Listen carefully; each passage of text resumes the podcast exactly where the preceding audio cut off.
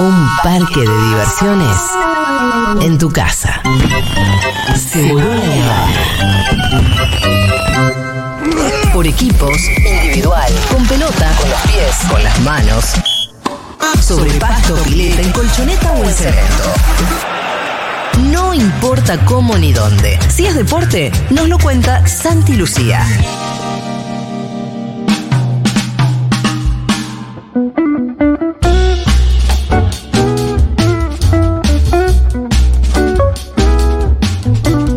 Santi y Fito están presenciando a Vázquez en acción. Vino- Terrible, es un adicto.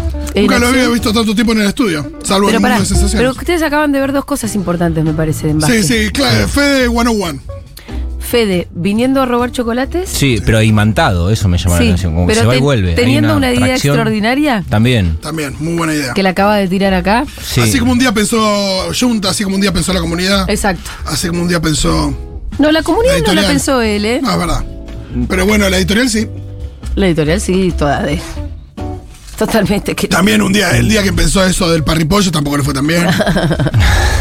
Santi Lucía, ¿qué tal? Bienvenido. ¿Cómo te va, Julita? ¿Qué decís? Muy buenos días. ¿Qué dicen? Qué lindo estar acá. Los estuve viendo en Tucumán y de hecho también traía, no como propuesta, pero bueno, con tantas cosas que fueron pasando durante el fin de semana vinculadas al fútbol, fundamentalmente, hay una que tiene que ver con Tucumán. Ajá. No sé si te habrás cruzado con muchos comentarios futboleros, no sé si el público tucumano te elegirá como Te voy a decir una conversación futbolera que tuve. Me gusta. Con Florencia Halfon, que es más termo Muy gallina. y, y un termo. Sí. Digamos, más termo que el pitú. Ahora al mismo Sí, nivel. ahí sí, sí, sí, muy, muy fanática. Estamos caminando por ahí en un lugar precioso, en el Cristo bendec- eh, ben- eh, bendecido, me sale, no. Ay, perdón, tucumanes. Bendecidor. No sé. Ahora buscamos el Cristo tucumano. Redent- Redentor. Sí. No, no, no, ese es el de Brasil. Es un Cristo Bueno, muy es el mismo. Cristo de todos lados. Mm, No, este es el Vende. Bendicente. Bendice. Eh, no era fácil, es rara la palabra. Es rara la palabra. Estábamos caminando por el Cristo Bendicente Sí. y pasa una persona con la camiseta de River en el horario del partido de River. Que estaba jugando River. Sí. Bien, ayer con Aldo Civi a la Sí. tarde. Bien. Entonces, Halfon me dice. ¿Vos entendés la estupidez de andar paseando con la camiseta de no, River? bueno, Dice, si fueras tan de River estarías viendo el partido. No, bueno. Si no, no te pones la camiseta. No, No. salís a Fue lo que le dije, pero vos es sos un montón, termo pero total. claro. Le dije que vos sos tan termo que no puedes pensar normal. ¿Y ella por qué estaba paseando si están de River? no, pero estaba dice, pero yo no salgo con la camiseta ah, puesta. entonces es una cuestión de estridencia, de mostrarse Decir, o no ¿para de esa manera. Si sos tan de River que te querés mostrar y ponerte la camiseta, quédate a mirar el partido. No, eh, lo que le pasaba a Flores es que se sentía culpable por no estar viendo el partido, entonces si no, Claro. Y me voy a poner la, reme- la remera porque ya es un, el colmo. No, por Una especie supuesto. de vergüenza de no estar viendo el partido. Es muchísimo, es eso. muchísimo el reclamo de Halfon Ah, a ese River con Platense. con un hincha que se quiso Sí, poner la igual. No, no, y supuesto. que, y que si indagas un Es poco un más por ahí era un montón. niñe.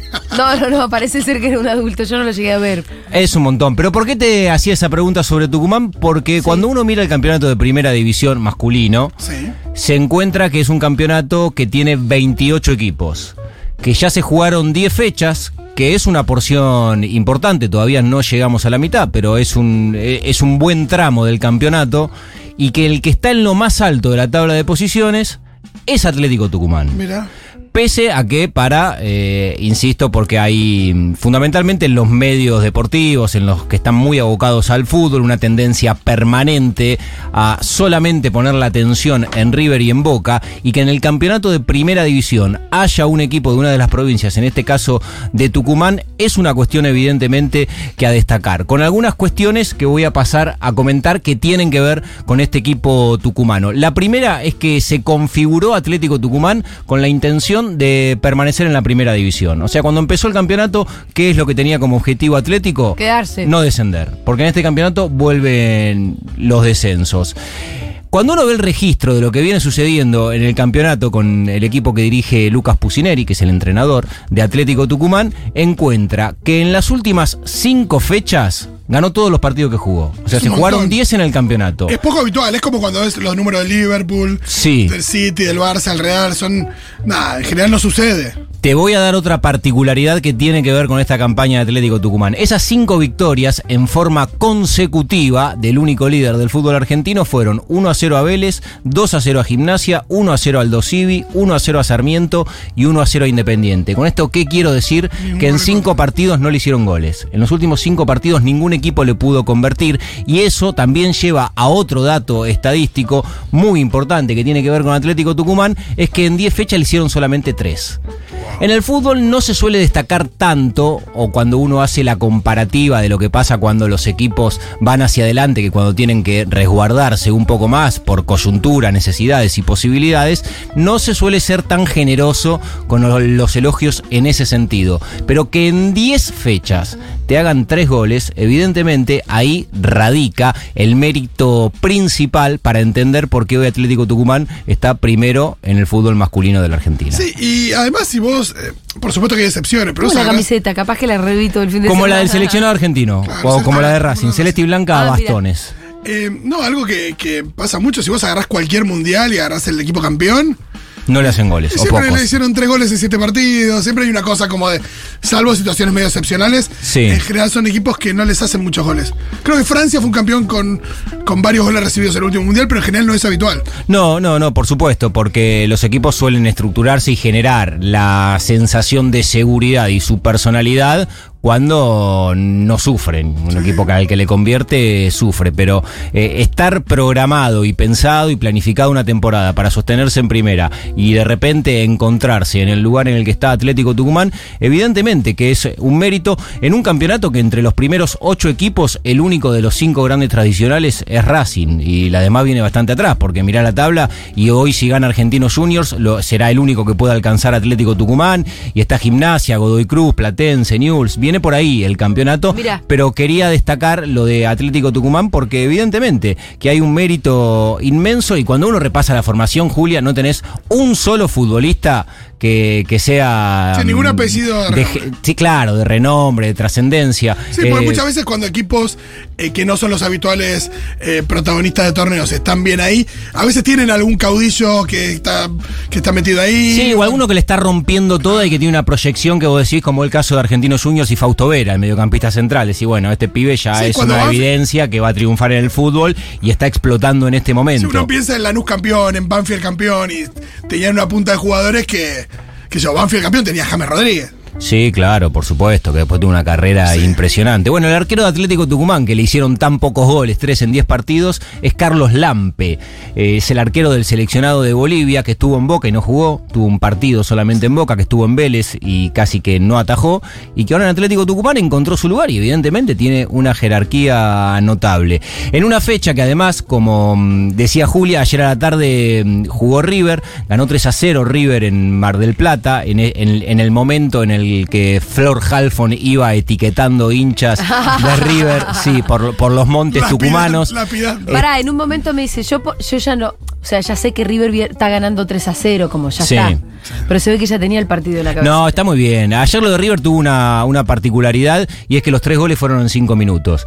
Eh, Ah. También como sensación aquellos que se enfrentaron al partido de River en la cancha o viéndolo por televisión, este, es bastante doloroso ver el estadio de Mar del Plata en las condiciones que está. Y ayer se dio que en varios primeros planos que hacían los cuerpos técnicos este, se, eh, enfocaban eh, a Gallardo o a Somoza y se veían, se veían rejas oxidadas, ¿no? Como un, un estadio muy deteriorado, con, con la incidencia que tuvo eso, fundamentalmente en nuestro crecimiento. Cuando éramos niños, ver el estadio de Mar del Plata era como wow. Era muy lindo. Sí, sí. Claro, era muy lindo y siempre muy bien cuidado ¿Y porque se jugaban los campeonatos de verano. El estadio es municipal y tiene que ver con que, eh, bueno, que no se hayan hubo- jugado los campeonatos de verano. Está Entre pandemia y que los, en general los campeonatos de verano se empezaron a hacer en otros lados, eh, está bastante abandonado en ese sentido el estadio, con poca actividad. sí, sí, la responsabilidad tiene que ver con la municipalidad, la Intendencia de, de Mar del Plata, porque no es un estadio que lo tiene asignado un club, como suele suceder en términos generales eh, con los estadios del resto del país. Pero bueno, eso fue doloroso.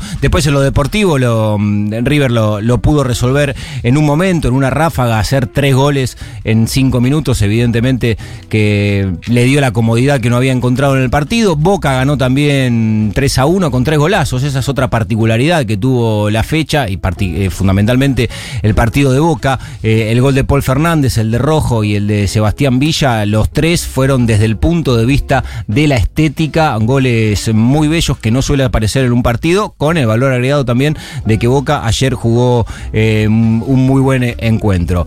Y vamos a pasar después de este repaso rápido por el fútbol masculino de primera división a algo que va a suceder esta noche, Julia, que es eh, evidentemente muy trascendente. Te diría que cuando uno mira el partido, este, estaba pensando cómo no cargarlo de más, de, de más peso del que tiene, pero evidentemente esa moneda que está volando en el aire y que está vinculada a Argentina-Colombia, que van a jugar hoy por la Copa América, eh, cuando caiga va a tener una carga importantísima. Lo hablábamos recién fuera del aire con, con Rolo. Sí. El partido de hoy de alguna manera condiciona la planificación para el fútbol femenino en la Argentina de acá hasta París 2024.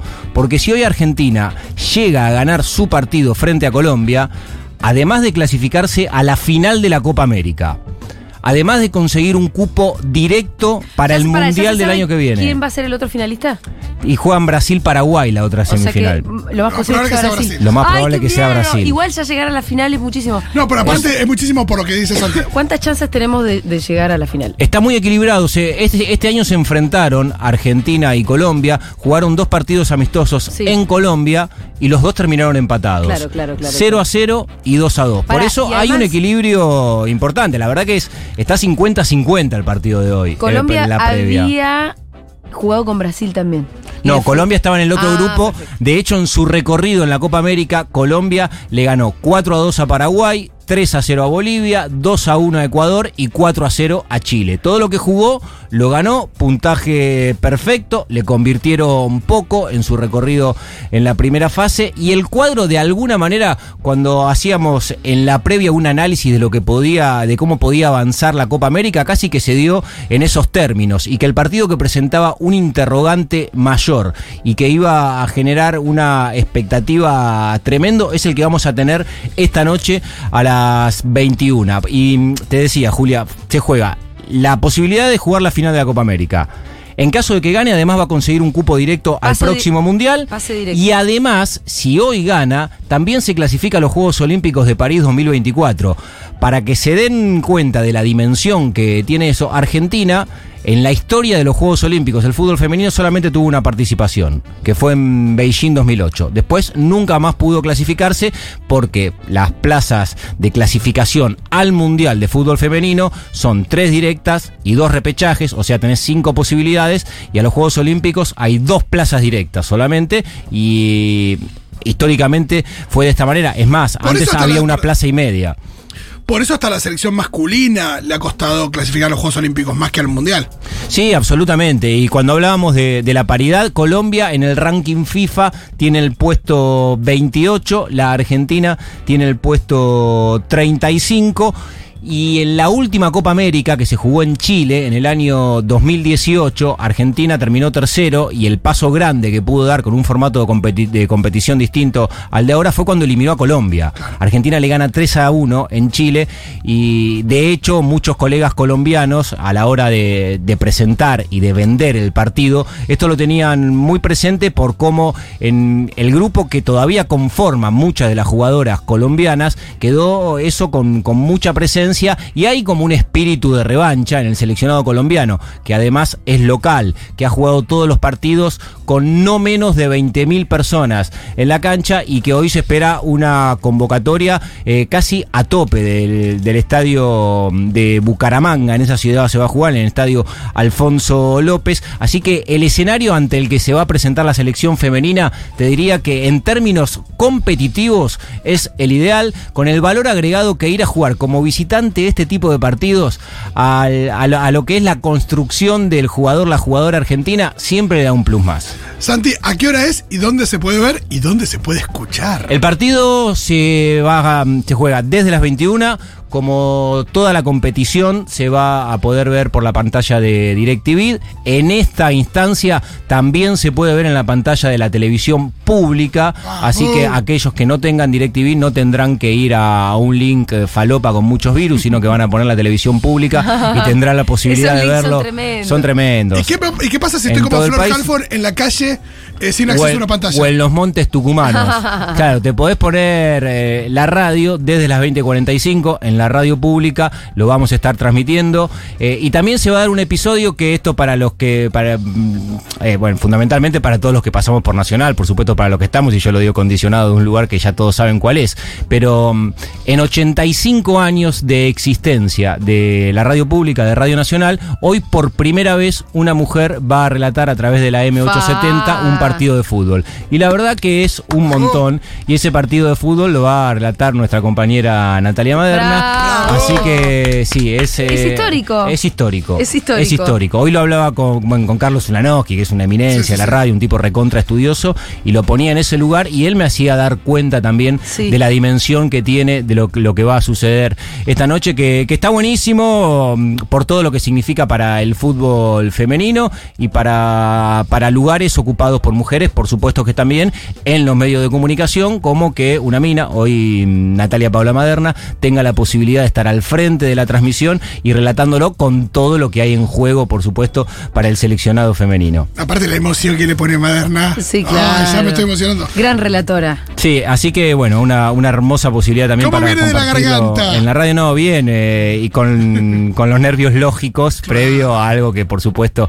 es muy importante. Igual vienen a través de la pantalla de Deporte B también con la, con la posibilidad de relatar los partidos eh, del fútbol local. Pero bueno, el relato de radio eh, es el más exigente que hay. O sea, no hay ninguna pla- eh, Claro. digamos, plataforma ni ningún No, medio de que comunicación que te que exija pasando. tanto. Claro, y acá también hay una cuestión que tiene que ver con la didáctica eh, al hablar del fútbol femenino, de la selección femenina, que es distinta a la del fútbol masculino. ¿Por qué lo digo esto, Julita? Si juega la selección eh, argentina contra, como hoy, contra Colombia, es decir, la tiene Messi, toca para paredes, para Di María, listo, ya sabes de quién estás hablando, Sí, quién tiene la pelota, quién ataca, claro, sabes todo. Hoy, probablemente, cuando Natu diga la tiene Cometti, abre para Bon, Bon Segundo, la busca Sole Jaime, bueno, habrá que decir y que acompañar que esas son las jugadoras de la selección argentina, porque seguramente mucha parte del público no conozca quiénes son las jugadoras de la selección Además, argentina. además de bajar línea, por supuesto. No, eso sí, por supuesto, eso todo el tiempo y en forma permanente. Así que está ante una enorme posibilidad la selección argentina. Mañana se va a jugar la otra semifinal, después va a estar todo, por supuesto, en resumen FF, ahí que vienen siguiendo y acompañando. sube el próximo? Y ¿Cuándo el próximo se va a subir el miércoles y voy a explicar por qué. Sí. Porque Argentina juega esta noche y en caso de que lo hubiésemos hecho mañana, mañana juega Brasil con Paraguay. Todavía no, iba a estar no definida si la, llave, claro. O sea, no sabes con quién juega. no Exactamente, porque también el otro escenario, Julia, si recién estábamos pintando un escenario con Argentina como ganador. Si hoy no le llega a ir bien a la selección o le llega a ir bien y pierde, que, que es algo que está dentro de las probabilidades, Argentina vuelve a jugar el viernes, probablemente contra Paraguay, y el partido del viernes también tiene una dimensión importantísima, porque si juega por el tercer y cuarto puesto, el que salga tercero va directo al Mundial y no tiene que pasar por un torneo previo por un playoff, repechaje eliminatorio antes de la Copa del Mundo. Y yo insisto con esto, como ordenador, no solo para la selección, sino para el fútbol femenino en la Sí, Argentina. saber que hay mundial y Saber que tenés asegurado el mundial y sería un valor agregado. Asegurarse los Juegos Olímpicos es algo de una enorme importancia. Es casi más importante que el propio título de la Copa América. Pero por supuesto, es que, y también cuando acá se, mm, se planteaban los objetivos deportivos de esta competencia, tenían que ver con eso. Digo, el objetivo conseguir el cupo directo al mundial, si llegamos a ir a los Juegos Olímpicos, ya es un éxito descomunal. Y después habrá que ver, si hoy a Argentina le va bien y en la final viene Brasil, bueno, también. Bueno, claro, Lo que pasó hace once. 20 días pasó, pero esto, viste, mezclás el mazo y repartís y das de vuelta. Hablé con la arquera de la selección argentina, Varina Correa, ante tanta tensión, le pregunté cómo se preparaban, obviamente, para el partido esta noche. A resultar esta Copa América para la Argentina en términos de resultados también y cómo se puede ir abriendo el cuadro. Eh, nos encontramos con algo que, por lo menos, y, y- y visto con la expectativa y con el optimismo que uno siempre mira a la, a la selección argentina, eh, se fueron dando los pasos que, que uno esperaba, por lo menos desde los resultados. ¿Ustedes lo ven así también? Sí, como te digo, son, partidos que venimos preparando ya antes de la Copa. Sabíamos que se podía dar este resultado, también sabíamos que, Venezuela era el- el rival a vencer más más complicado del grupo por, por todo lo que venía haciendo. Eh, se nos terminamos ganando 1 a 0, el empate nos favorecía. Eh, pero bueno, nosotras también en enfocarnos en lo que nosotros hacemos, nuestro juego, lo que venimos practicando, lo que venimos preparando. Eh, así mismo contra Colombia, sabíamos que, que podíamos cruzarnos con ella ahora en la semi, así que nada, esperando, esperando que llegue el partido, tranquilas, eh, sabiendo que nos preparamos para, para jugarlo. Eh, después, bueno, el, el partido te puede llevar a, a cualquier resultado, ¿no? Pero, pero tranquilas y, y sabemos que vamos a hacer un buen papel. Está Bueno, ahí estaba entonces Vanina Correa, la arquera del seleccionado argentino, Julia, que tiene casi 20 años de selección. Ayer también Wow. nos decía que es su última Copa América, probablemente... 37 tenía, ¿no? Sí, eh, 38 y debutó en el Sudamericano de 2003 eh, de- Wow. defendiendo el arco del seleccionado argentino, que el cierre como ideal de su carrera deportiva sí. sería el próximo año, eh, que justo se cumplen 20 defendiendo el arco del seleccionado argentino en la próxima Copa del Mundo, así que ojalá que, que a Vanina Correa se le pueda dar. Y mm, Vanina Correa es una de las voces de, de- de experiencia que tiene la selección y, y la verdad que cuando uno ve el plantel que armó Germán Portanova para el desarrollo de esta Copa América, eh, encuentra algo que, que está bastante bien equilibrado y que tiene que ver, claro, con, con el futuro, con proyectar. Con, sabemos que Vanini eh, es una crack, que le da un valor agregado a la selección, está buenísimo verla, que Agus Barroso hace tiempo viene jugando en la selección, que Ruth Bravo es otra de las experimentadas, pero empiezan a aparecer eh, algunas pibas, ni hablar de lo de Dalila Hipólito, el caso de Diana Falfán, que, que son pibas que todas tienen abajo de, de 25, Juli Cruz, y que evidentemente cuando se da esa conjunción entre futbolistas experimentadas que ya han transitado buena parte de su carrera y pueden hacer ese traspaso generacional durante la competencia y persiguiendo objetivos tan importantes como meterse en un mundial o meterse en un juego olímpico, todo eso va potenciando a las generaciones que vienen. No, y si todo se da, la idea de que el año que viene puedan estar en un mundial jugadores que ya, jugadores que ya participaron de uno, es un montón, porque eh, si no es como, es un poco empezar Siempre cero es el primero, ¿no? Sí, claro. Eh, Correa, Chávez, Barroso, Cometti, Estabile, Núñez, Falfán, Bonsegundo, Vanini, Yamila Rodríguez, La Roquette. Intuyo que por ahí era el, el equipo argentino, lo va a confirmar algunos minutos antes del partido Germán Portanova. Eh, ha sido muy buena la Copa América de la selección argentina, eh, evidentemente en términos de resultado. Eh, derrota con Brasil 4 a 0, pero de recuperación 5 a 0 Uruguay, 4 a 0 a Perú, 1 a 0 a Venezuela. Y bueno, y hoy eh, evidentemente es el partido que Argentina fue a buscar a este ¿Sabés qué- torneo. ¿Sabés qué me da miedo? Que la rompan, lleguen a la final. No te digo ganar la Copa América. Sí, porque sería muchísimo. De ocho Copas Américas ganó siete Brasil. Aún con todos los méritos de llegar a la final, ponele Sí. que igual acá no le dé un bola. Ah, No, son bueno. tan hijos de Todo puta. se construye No, igual, sí, todo claro, se construye. sí. Eh, lo que sí me suena es que Yamila Rodríguez y otras eh, seguramente migren o no. Eh, mira, Romina Núñez, que fue la, te diría que la figura del campeonato durante el primer semestre, ella está jugando en la Guay Urquiza, pero la rompió, eh, de- determinante en todos los partidos de la Guay, haciendo mucha- muchos goles. Eh, es una jugadora que tiene, que es muy polifuncional, cuando hay necesidad de jugar de lateral por la derecha lo hace, si hay que jugar de mediocampista también lo hace, y si tiene que ser delantera, la rompe como delantera y en todas las posiciones juega bien, que es un valor agregado para ella. Bueno, fue tan imponente lo que hizo con la camiseta de la Guay que ya fue transferida al fútbol de, de México.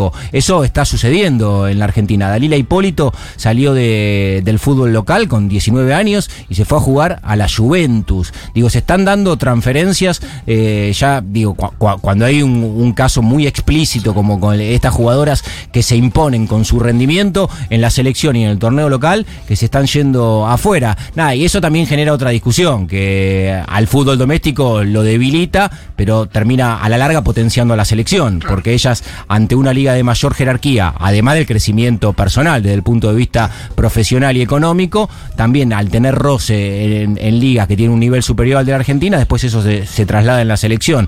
Así que se está dando y se- seguramente vendrán más. Y si a la selección argentina llega a dar todavía un golpe más grande del que viene dando en esta Copa América, seguramente que lo impulsará de otra forma. Excelente. Bueno, em, horario, fecha de vuelta. Esta noche a las 21, a las Perfecto. 20.45 empiezan la mayoría de las transmisiones. Digo la mayoría porque, porque hay varias, más allá de la televisión pública, la radio pública, DirecTV, también hay DirecTV Sports, tiene una radio nueva y Relatores con Voz en su plataforma también va a presentar el partido. Así que está buenísimo que haya por lo menos un abanico más amplio del que teníamos en la fase previa para que elijan por dónde verlo y que lo hagan sin riesgo fundamentalmente de meter un clic en cualquier lugar y te aparezca cualquier cosa. no sé. Uno- unos muñequitos De- verdes de que te un- hacen. Sí, como, como algo gentil. Santi y Lucía, gracias. Nos vemos el Chau, lunes chau, que viene y nos vemos en el resumen FF el miércoles. Sí, claro. Excelente. Dale, Julito.